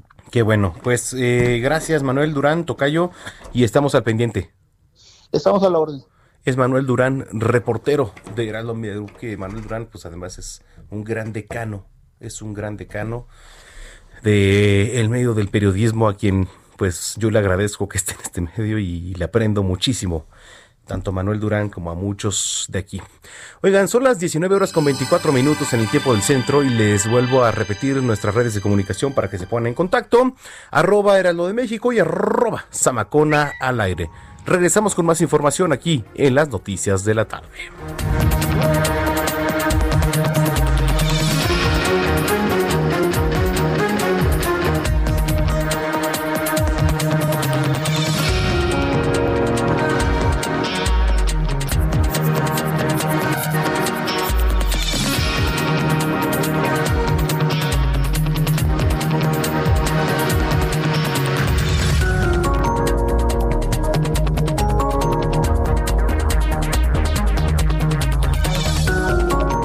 Escuchas a Jesús Martín Mendoza con las noticias de la tarde por Heraldo Radio, una estación de Heraldo Media Group.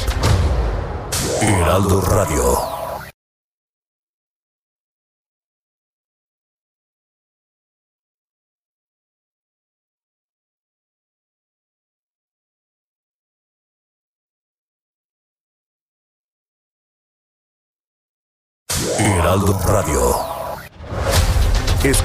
Noticias de la tarde con Jesús Martín Mendoza.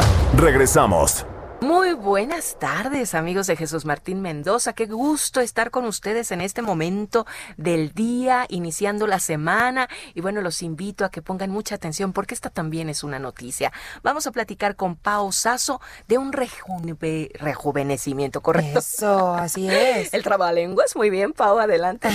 pues es que es súper importante vernos bien, pero también sentirnos bien, Moni, porque muchas veces nos vemos jóvenes y estamos todos cansados y sin energía, pues olvídelo porque hoy yo les traigo el famoso tratamiento suizo antivejez, que esta es una potente bomba de antioxidantes que promueve un rejuvenecimiento, pero de adentro hacia afuera, y esto nos va a retrasar el proceso de envejecimiento, porque no solamente se van a ver más jóvenes, sino también se van a sentir con energía y ya no van a tener estas marcas del tiempo, su organismo va a estar al 100, va a mejorar, todos sus órganos y tejidos van a funcionar muchísimo mejor y usted se va a sentir como quinceañera, oh. vital y feliz, y pues como queremos que todo el mundo se vea y se sienta súper bien. Promoción, promoción. Adelantamos Adelantamos, continuamos y continuaremos con el gran fin de año. Escuchamos. Porque nosotros no tenemos descuentos, Moni, tenemos regalos. Mm. Y si usted marca en este momento al 800 mil o visita granfin.mx, se va a llevar completamente gratis. Escucho bien, gratis.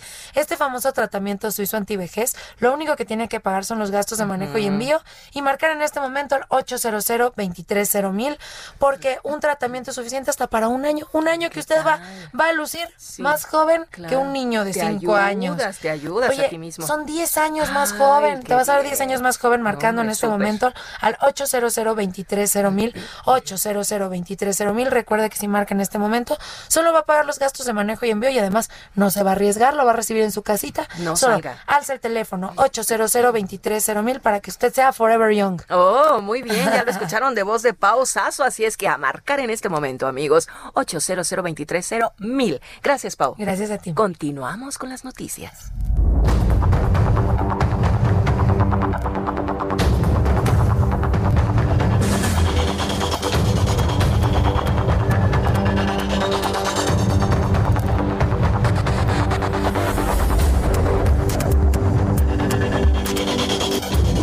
Son las 7 de la noche con 32 minutos en el tiempo del centro del país. Eh, ha finalizado ya la conferencia de prensa que todavía se da en, Palacio Nacional. Es la de Gatel, ¿no? A ver. México suma hasta este lunes 114.298 muertes y 1.255.974 contagios de COVID-19. Son datos duros, ¿no? Son datos. A veces la gente dice, ya, estoy hasta la o hasta el gorro de tener cifras. Bueno, pues sí, pero finalmente es lo que hay. Se siguen dando conferencias, tanto en la mañana como en la tarde, pero pues se siguen dando. En 24 horas, al reporte se agregan 345 fallecimientos y 5.903 nuevos casos de coronavirus. La tasa de mortalidad por la epidemia, 9.1%. ¿Cómo la ven? Pues sígase cuidando, es el llamado, ¿no? Creo que no hay más que, que agregar. Ah, use cubrebocas, pues, la sana distancia y no hay más. Gerardo Rodríguez es experto en temas de seguridad, que hoy, lunes, nos trae un tema buenísimo. ¿Cómo estás, Gerardo? Mi estimado Manuel, muy buenas noches, ¿cómo estás? Bien, ¿y tú? Bien, pues si nos permites, hablemos del el balance en materia de seguridad que nos deja este terrible año 2020. Uy, si qué, me lo qué, qué, qué buen tema. Qué buen tema. Como diría Jesús Martín, suban el volumen a su radio porque, porque Gerardo Rodríguez nos trae un gran tema y un balance importante. ¿eh? Mira, eh, hay un balance positivo en algunos temas, negativo y neutral. Ajá. En términos positivos, eh, Manuel, sí hubo una baja en los siguientes delitos. Secuestro. Aquí quiero hacer rápido una pausa. Al parecer estamos viendo una, un fortalecimiento de las unidades antisecuestro de los estados. No es cuestión menor. Eh, se redujo el robo a casa habitación, normal en pandemia, la gente está en pan- la, la gente está dentro de su casa y no es objeto de los delincuentes que se aprovechan de la oportunidad. Se redujo en transporte público, robo de vehículos, transeúntes y transportistas, así como la extorsión y la violación. Sin embargo, tuvimos un año atípico. La gente dejó de estar en las calles, en el transporte público, y se refugió en sus casas eh, por eh, esta pandemia. Por la pandemia, efectivamente, claro. Entonces, esta reducción del índice delictivo es por un año atípico. Eso hay que señalarlo. ¿Cuáles son los cinco mejores estados, Manuel, con las menores tasas de homicidios por cada 100.000 habitantes? Yucatán, Aguascalientes, Coahuila, Baja Sur y Chiapas. Yucatán siempre ha estado a la, a la alza. Bueno, más bien siempre ha liderado, ¿no? Las, las cifras de positivas, digamos. Sí, es, es, es un paraíso, es, es una isla. O sea, la, la- la península de Yucatán es una isla y la verdad es que han tenido buenos procuradores estatales y buenos secretarios de seguridad. Hay, que- hay que reconocer. Sí. Eh, ahora sí que la medalla que le doy a las instituciones que destacaron en materia de seguridad, por supuesto a nuestras Fuerzas Armadas por el plan DN3 eh, y Marina, por la atención de la pandemia y la anegación en Tabasco. Y me merece especial reconocimiento, Manuel, la Unidad de Inteligencia Financiera. Récord histórico en bloqueo de cuentas y monto por lavado de dinero. Y finalmente la Guardia Nacional, que eh, pudo reclutar a cerca de 17 mil elementos este año. Los mejores operativos, Manuel, el operativo Zócalo de la UIF y la Secretaría de Seguridad de la Ciudad de México, al congelar 1.352 cuentas de 14 grupos delictivos en la Ciudad de México y el operativo Agave Azul, donde se bloquearon 7.000 cuentas del cártel Jalisco Nueva Generación. Los dos personajes de este año en materia de seguridad, el nombramiento de Rosa Isela como secretaria de Seguridad Federal. Ah, exacto. Y Rodrigo Martínez Celis, el nuevo secretario de Seguridad Pública, del Estado de México. Mira, este Gerardo, yo digo, conozco en lo particular a Rosa Isela desde hace muchos años, ¿no? Desde, bueno, Cederec, lo que abarcó el gobierno de la Ciudad de México. Eh, nunca estuvo en, un área de seguridad. Eh, ¿qué, lectura le das tú y qué pronóstico en materia de seguridad le ves al país con Rosa Isela al frente? Mira, yo creo que todavía hay pronósticos eh, reservados, ¿no? Es una mujer que le sabe al tema de inteligencia en gobierno y tiene bajo su cargo al principal órgano de inteligencia del Estado mexicano, que es el Centro Nacional de Inteligencia, lo que antes era el CISEN. Tiene a su cargo coordinarse con la Secretaría de Defensa para fortalecer la Guardia Nacional que está a su cargo. Pues mira, yo creo que pronósticos reservados. Una mujer eh, que le gusta, permíteme la expresión, le gusta los temas complicados de seguridad, los temas tenebrosos. Sí, sí, sí, digo, y para batallar aquí, por ejemplo, en la ciudad cuando fue secretaria de gobierno, con las marchas, con todo lo que se lidia a diario aquí en la capital, digo, pues es para empezar de reconocer, pero pero a nivel nacional creo que otros temas también son pues por demás eh, eh, maleables y prudentes, ¿no? Sí. Y demos, démosle carta abierta, ¿no? Sí. Y si me lo permites, temas negativos en materia de seguridad, yo creo que es lo que sí mancha este, este año. Vamos a tener cerca de 40 mil homicidios dolosos, Manuel. Uy. Es, es, es, es, el año más, más violento en la historia del país, a pesar de la pandemia. Entonces, eh, estados como Baja California, Chihuahua, Jalisco, Michoacán, Estado de México, eh, encabezan esta lista de homicidios dolosos junto con ciudades como Tijuana, Juárez, León, Celaya y Culiacán, mi estimado Manuel. Culiacán, que digo, pues después de lo de Ovidio también tiene ahí una fractura fuerte, ¿no? Sí, la verdad es que eh, Culiacán, eh, no sé cómo interpretarlo, yo creo que sí había un pacto criminal político, ¿no? Hay que decirlo. Mira, este, es, es increíble cómo operó el cártel o cómo opera el cártel de Sinaloa. No se puede entender sin un pacto de impunidad con autoridades locales. No quiero poner nombre ni apellido. Ok. Híjole, bueno, oye, este, Gerardo, ¿dónde te podemos seguir en redes sociales? Y antes, antes de despedirte, ¿qué pronóstico es ahora para este el año 2021? Ese es el propósito de mi próxima columna, mi querido Manuela. Ojalá la podemos platicar en el Heraldo de México, arroba GE Rodríguez SL en Twitter y por supuesto en la página de, de opinión del Heraldo de México. Oye Gerardo, pues eh, un placer platicar contigo y gracias. Te mando un fuerte abrazo, Manuel. Igualmente para ti, Gerardo eh, Rodríguez, experto en seguridad, y lo puede leer en El Heraldo de México. Cuando son las 7 de la noche, con 40 minutos en el tiempo del centro del país. Leonardo Santos Luna, experto de medio ambiente y seguridad. Eh, ¿Cómo estás, Leonardo? No estamos por ahí. Ah, bueno, eh, vamos a dar una pausa para recuperar aquí a, Leonardo. Mientras tanto, eh, le platico. El presidente Andrés Manuel López Obrador hizo un llamado ya a la población. Y bueno, no el presidente, creo que entre nosotros es el llamado, ¿no? A ver, hay que extremar precauciones en los próximos 10 días para frenar los contagios de COVID-19 y mientras, mientras usted se cuide, usted que es la población y yo también, somos población, nos cuidemos. Eh, dice López Obrador que su gobierno está buscando que se cumplan los convenios que se tienen con las farmacéuticas. Ay, a ver, ok. Eh, ¿Nos cuidamos? ¿No nos cuidamos? Eso está depende, perdónenme, de las familias, está depende de usted.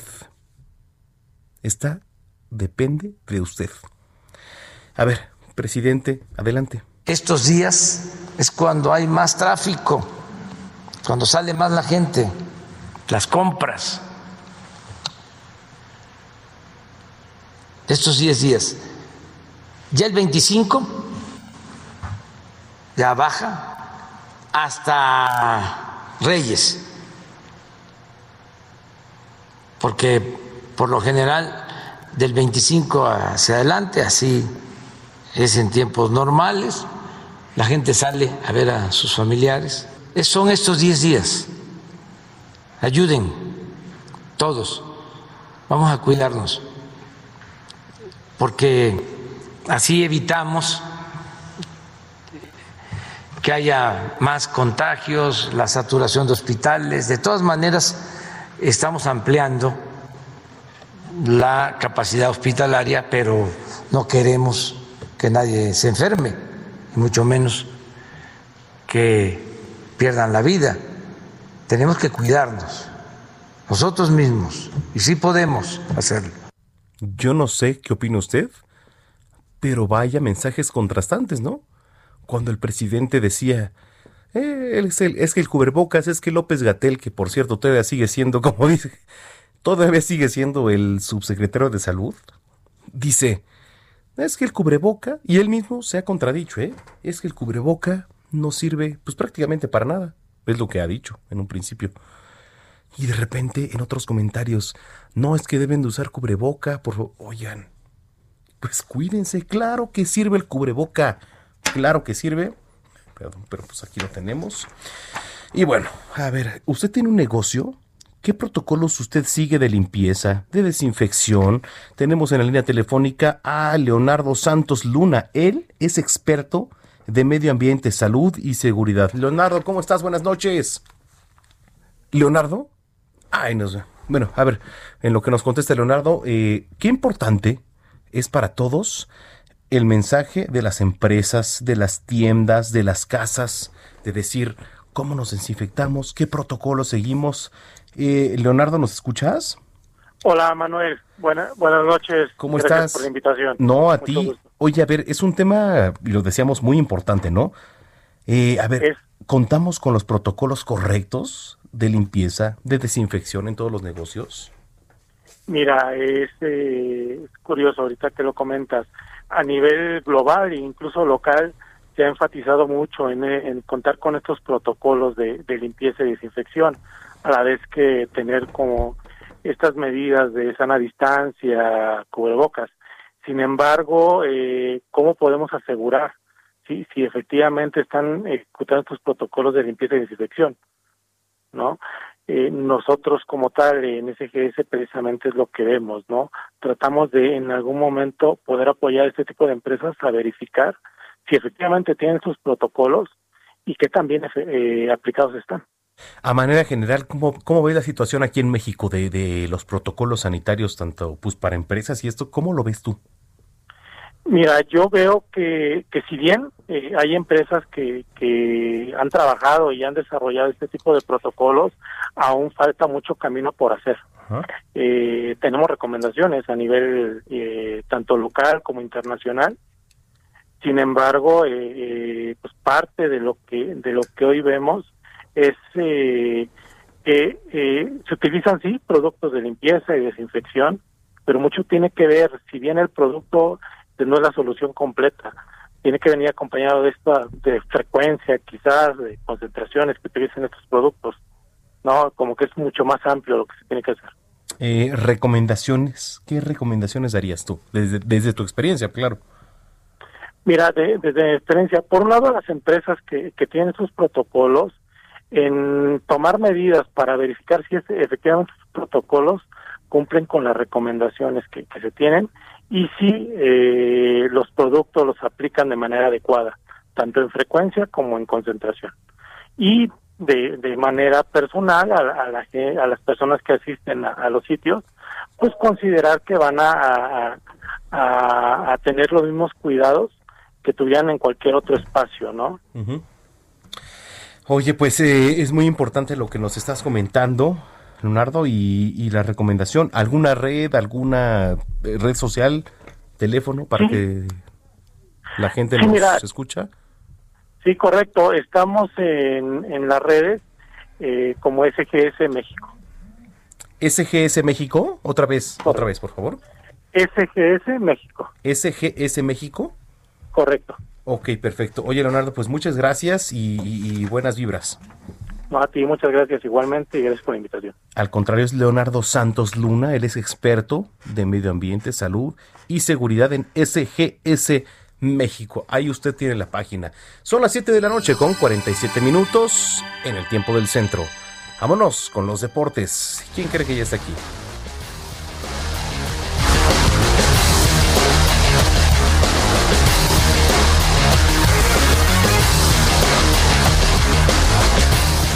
Para no perder la costumbre de... ¿ah? ¿Qué tal, mi querido, Manuel? ¿Cómo estás? Roberto San Germán. Buenas noches, buenas noches a toda la gente que nos sintoniza. Ya, lo que sabíamos, ¿no? mira, estaba a nada... Bueno, qué bueno que no aposté. Digo, porque ni siquiera le voy ni al Pumas ni al León, pero piensas que luego en las cosas de apuesta uno se... Se calienta. Se calienta, le da la tentación a uno. Ni a uno ni a otro, pero... Mira, lo que te dije, mira, desgraciadamente ayer vimos la final. León superior. Pumas fue a correr. Yo no vi una sola estrategia, no vi un planteamiento de Lilini.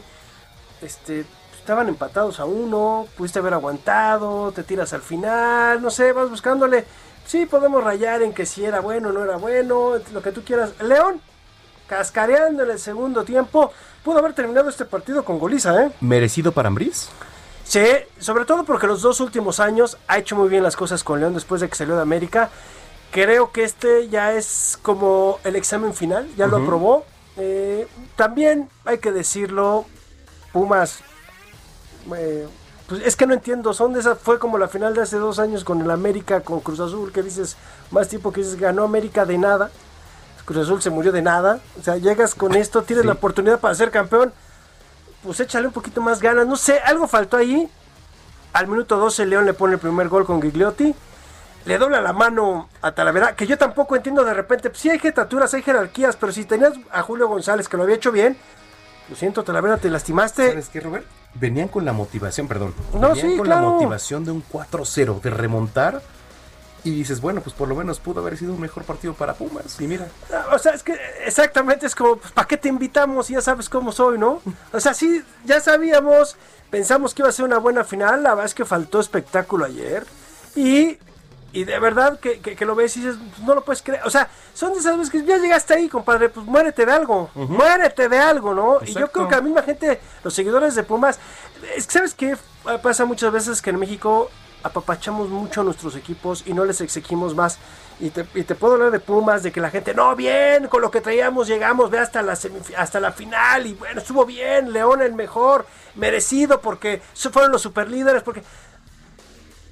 Pues a ver, señores, perdón, pero las cosas hay que decirlas. Yo le voy a la América, cuando la América juega mal, para mí fue un fracaso este torneo, claro que sí. ¿Cómo ganaste la final? Pues sí la ganaste, pero no jugaste bonito. Perdón, y se les tiene que decir, jugaste muy mal. Te moriste de nada. No, pero es que es como a Chivas, hay que apapacharlos porque es el equipo de los mexicanos. por eso estamos como estamos, compadre. Sí, totalmente. ¿eh? O sea, no los tienes que apapachar, tienes que decir las cosas. Quiso León. León cuando quiso jugar en el segundo tiempo, el Chapo Montes aventó un jugador, entra Yario Moreno, balón filtrado, cerró, se acabó el partido. Pero tuvieron tres antes. ¿eh? Y tuvieron tres antes en donde Fernando Navarro, Meneses, El Chapo. Pudo haber sido goleado. Cremas, cremas, cremas, cremas. Y de milagro no les clavaron un gol como había sido todo el torneo de Pumas, eh? no, nos digas así. 80, no, no, no, no, Orlando, no, no, no, yo, sé, ¿eh? que Orlando no es de estas personas. No. No, este. no, no, no, para nada, no estoy pintando nada, pero es a lo que voy. Al minuto 88 sacaban los partidos los de Pumas, el empate, sí. remate de Carlos González o de Dinero. Y dices, ok, se acabó, empatamos, perfecto. Pero ahora no traía nada. Y te voy a decir una cosa, ¿eh? Carlos González lo acaban de perder el día de hoy. Carlos González acaba de fichar ya con Tigres. Mira, bueno, León, campeón de México. De México, invicto en casa. La mejor defensiva. Y algo que fue peor todavía para Pumas. Ya los pasó en títulos. Y ya empató a Cruz Azul. Son ocho, ¿no? Ocho títulos ya tiene León. Ojo con León, ¿eh? Porque mucha gente no habla del Bajío y no habla de León. Pues era como Toluca. Exacto. Bueno, o es como Toluca, ¿no? Que mucha gente dicen, no lo pones entre los mejores cuatro, pues como no. A ver, es que es, esa cuestión del arrastre, es que no tiene gente, es que... Pero a ver, tiene 10 títulos Toluca, ¿por qué no lo pones entre los grandes? es que nada más es de Toluca.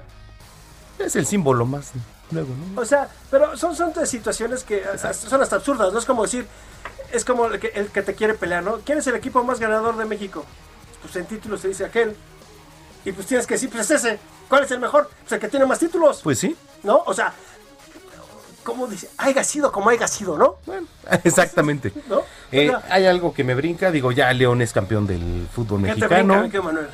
y la Fórmula 1 con Checo Pérez. Eso estuvo muy bueno porque hoy hablaron Helmut Marco, la gente de Red Bull. Ayer salió una nota de un periodista español de marca en donde decía que Ya lo Checo por- Pérez ya es piloto de Red Bull.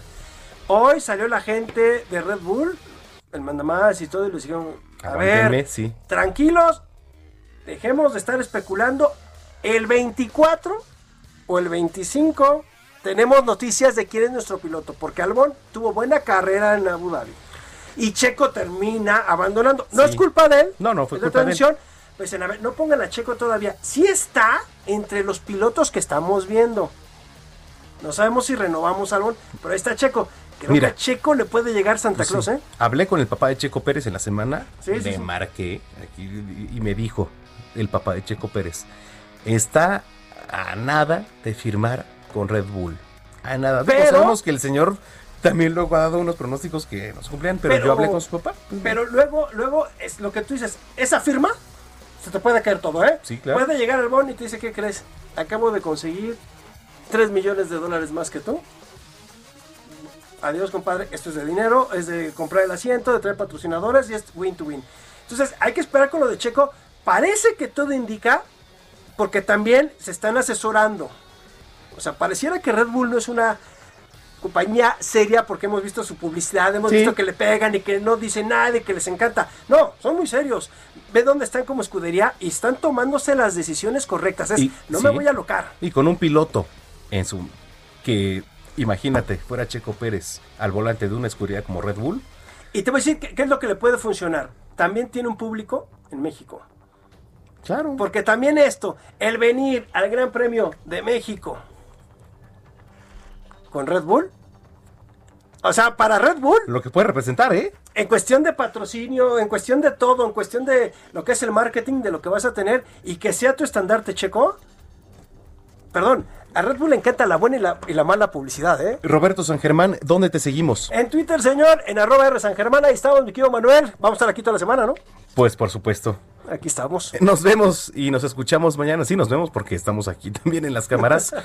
Y nos escuchamos aquí en El Heraldo Radio. A nombre de Jesús Martín Mendoza, soy Manuel Zamacona. Que pase una excelente noche. Y hasta mañana.